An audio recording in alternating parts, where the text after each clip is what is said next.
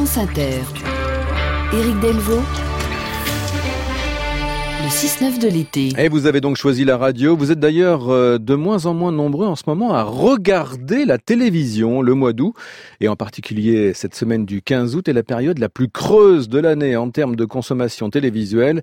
Le Parisien aujourd'hui en France soulignait ce week-end comment les chaînes de télé font profil bas en ce moment, en cette veille de 15 août. C'est la grande période des rediffusions qui ne coûtent pas cher. Ce soir, par exemple, au programme, une énième rediffusion d'Il était une fois dans l'Ouest. Demain, l'ultra réchauffé Astérix le Gaulois.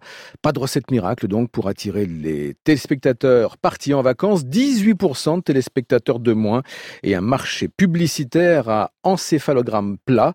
La télé du mois d'août attend des jours meilleurs. Il faudra jouer de la zapette pour trouver un programme innovant. La 1, la 2, mon prix dans le jeu. La 3, la 4, je zappe et je mate. La 5, la 6, il y a trop d'argent, de guerre et de sexe à la télé. La 1, la 2, mon prix dans le jeu. La 3, la 4, je zappe et je mate. La 5, la 6, en sont les Câblé, survolté, j'ai le syndrome du canapé. Pas si, je zappe et je mate.